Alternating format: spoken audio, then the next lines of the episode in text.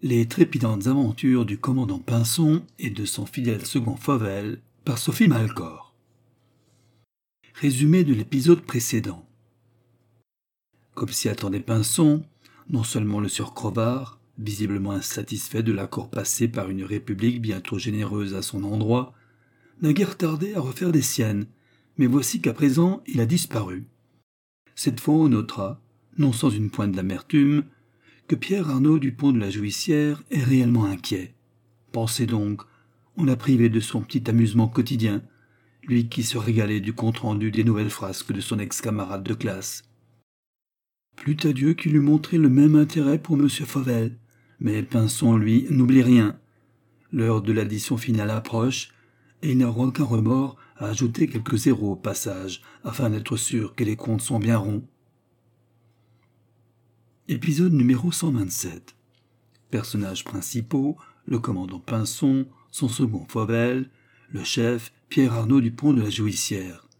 Lieu le bureau joliment décoré de Pierre Arnaud du pont de la Jouissière dans les locaux de la BASTON. Heure on approche la nuit de dix heures. La conversation se poursuit. Le sujet principal est le sieur Pierre-Marie Crevard. Fauvel Pardonnez-moi, chef, mais est-ce grave s'il est un peu cabossé? Vous comprenez bien qu'il pourrait montrer quelque résistance? Jouissière, se détendant pour la première fois de l'entretien. Même si, comme le dit si poétiquement M. Fauvel, il est un peu cabossé. Revanchard, ça lui fera les pieds. Il serait tout de même temps qu'il montre un peu de reconnaissance et que surtout qu'il cesse une bonne fois de me causer les tracas. Je veux pouvoir dormir tranquille la nuit sans me ronger les sangs à son propos. Pinson. Je suis heureux de voir aborder la question parce que dans le passé. Jouissière. Oh. Inutile d'insister, Pinson. Je vois parfaitement où vous voulez en venir. Non que ce ne soit légitime d'ailleurs. J'ai fait preuve d'un aveuglement bien coupable. Je voulais tant croire qu'il changerait un jour ou l'autre. Seulement, cette fois, messieurs, croyez bien que j'ai compris la leçon. Puisque l'énergumène est irrécupérable, je lui réserve un traitement à ma façon. Fièrement. Inutile de vous le dissimuler davantage, j'ai décidé que le sieur Crevard goûterait, pendant un temps par mois choisi, aux joies de l'hospitalité de nos incomparables prisons républicaines, puisque c'est apparemment le seul moyen qu'il se tienne enfin tranquille. De toute façon, c'est pour son bien, parce qu'avec les individus qu'il a aux trousses, je ne pense pas que ceux-ci se montrent aussi compréhensifs que moi. L'heure de la revanche a sonné. Il s'est assez joué de moi. À présent, c'est mon tour. Il va faire les frais de la bonne vieille lettre de cachet. Celle-ci a fait ses preuves au cours des siècles écoulés. Nos rois, plus sages que nous, en avaient compris tout le bénéfice. Il est temps de la remettre au goût du jour. Crevard sera mon masque de fer. Au secret, dans un endroit bien retiré. Je lui octroierai juste le confort nécessaire à son bien-être. Il aura accès à la bibliothèque, même s'il lui sera interdit de lire le conte de Monte Cristo. Pour ma part, je n'ai jamais goûté l'épisode de la revanche. Edmond Dantès se prétendait innocent, mais avait-il la conscience vraiment si claire? Puis, les années effacent l'affront. Enfin, n'entamons pas ce débat-là. S'il se tient bien, je pourrais, au bout de quelques années, organiser quelques visites strictement encadrées. Mais pas dans un premier temps car je ne veux pas le priver des joies qu'offre la méditation en espace clos. Qui sait alors ce que je pourrais apprendre? Rassurez-vous toutefois, tout ceci n'est pas de mon entière initiative. Je m'en suis longuement ouvert à Rose Edmond, qui, je suis heureux de le dire, m'approuve en tout point. Elle a toujours en travers de la gorge la malheureuse tentative de vendre des tableaux de Saint-Cloud, déposséder sa propre mère, c'était vraiment une très vilaine action. Il est plus que temps que Pierre-Marie retrouve le sens commun et que surtout il renonce une bonne fois pour toutes à ces crapuleries médiocres qui ne sont plus de saison. Heureusement pour moi, je crois que cette dernière affaire l'a définitivement grillé, auprès du peu de relations qui lui restait. Pinson. Sans vouloir mettre en doute un instant le succès de l'opération, pensez-vous que le sieur Crevard se laissera faire de bonne grâce Jouissière, hors de lui. Il ferait beau voir qu'il montre quelque humeur. Dans sa situation, nous sommes encore bien trop bons de nous soucier de lui, se calmant un peu. À la réflexion, vous faites bien de l'évoquer. Pinson, l'usage n'est pas coutume, je vous délivre mon blanc-seing le plus immaculé. Vous avez carte blanche pour me ramener le sieur Crevard. Usez de tous les moyens que vous jugerez nécessaires. Passez-lui les menottes, si la situation l'exige, et qu'il ne se montre pas raisonnable. Livre-le-moi dans son jus.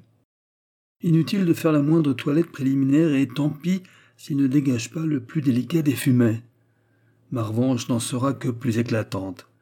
Je veux qu'il comprenne une bonne fois pour toutes qui est le maître du jeu et que cette fois il est en mon pouvoir. Il m'a assez humilié. Je sais trop combien d'esprits moqueurs se rient toujours dans mon dos de mon manque de fermeté à son endroit. J'ignore le comment de la chose, mais ils sont toujours parfaitement informés. D'ailleurs, messieurs, je compte bien qu'un jour prochain, vous me débusquez cette taupe qui m'a bien fait du tort. Avec fermeté. Je sais que ce n'est point vous. Cela n'en prenait pas ombrage. J'ai eu tout le loisir de le vérifier, mais il est plus que temps que tout rentre dans l'ordre et que certains comprennent que je tiens bien plus fermement à ma maison qu'ils ne le pensent, ou qu'ils ne le souhaitent. Je ne suis ni un sot ni un faible. Je leur montrerai, moi, qu'il ne faut pas me chercher. Je suis tout de même un jouissière. Alors, allez, messieurs, allez. Pinson et Fauvel sortent du bureau, laissant Pierre Arnaud du pont de la jouissière à ses tristes réflexions. Fauvel. Commandant, sans trop vouloir présumer de la suite, j'ai comme dans l'idée que vous savez où va réapparaître le sieur Crevard. Pinson, assez satisfait. Décidément, Fauvel, vos intuitions se révèlent de plus en plus exactes. Eh bien oui. Comme vous le dites si bien, j'ai comme dans l'idée de l'endroit où on va pouvoir le débusquer, et j'entends bien tirer quelques bénéfices de cette chasse. Fauvel, Bougon, j'espère surtout que cette fois le chef sera capable de le garder sous clé. Car même s'il nous fait faire de l'exercice, il y a des gibiers plus intéressants à traquer. Pinson, allons, Fauvel, ne commencez pas à râler. L'entretien que nous allons avoir ensemble pourrait peut-être se révéler intéressant. Tiens, qui sait si nous n'entendons pas parler du sieur Urgoul Ironique. J'espère que vous n'avez pas renoncé à lui faire payer ses vilains agissements à votre endroit. Fauvel, retrouvant toute sa belle humeur. Ça ne risque pas. Il y a des factures, qu'on ne peut pas faire passer en pertes et profits. Ce serait trop facile et pire, ce ne serait pas moral. Si on ne correctionne pas, une fois de temps en temps, n'empêche, pour en revenir au sieur Crevard, qui sait où il va nous envoyer? Pinson, toujours aussi satisfait. Pas si loin que cela, je vous le promets. Fauvel. En tout cas, je l'espère, parce que les voyages de ce genre. Pinson. Je vous l'assure, ce sont encore les caches les plus évidentes qui sont les meilleures, d'autant que celles-ci, il est dû juger plus prudent de ne pas en révéler l'existence à ces relations douteuses. Pour ma part, en sa position toujours périlleuse, c'est ce que j'aurais fait. Les gens peuvent se montrer si méchants, surtout dès qu'il y a de l'argent en jeu. Avez-vous remarqué, Fauvel, combien rapidement certains perdent tout sens commun? Non, personne n'ira le chercher là. Fauvel, vous y pensez bien, vous? Pinson, moi, c'est différent. Nous connaissons déjà les lieux, pour une raison qui ne regarde qu'indirectement le sieur Crevard, même si, une fois de plus, il a sa part de responsabilité. Fauvel. Pardonnez-moi, commandant, mais à moins de vous montrer plus explicite, je nage toujours en plein brouillard. Pinson, un rien moralisateur. C'est parce que Marguerite ne vous fait pas manger assez de poisson. Rassurez-vous toutefois, l'épaisse fumée ne devrait être que toute provisoire. Fauvel, vous me rassurez. Quelle est la prochaine étape? Pinson. Eh bien, si bien sûr vous n'avez pas d'autre projet en tête, je vous propose de nous mettre en chasse immédiatement. À suivre.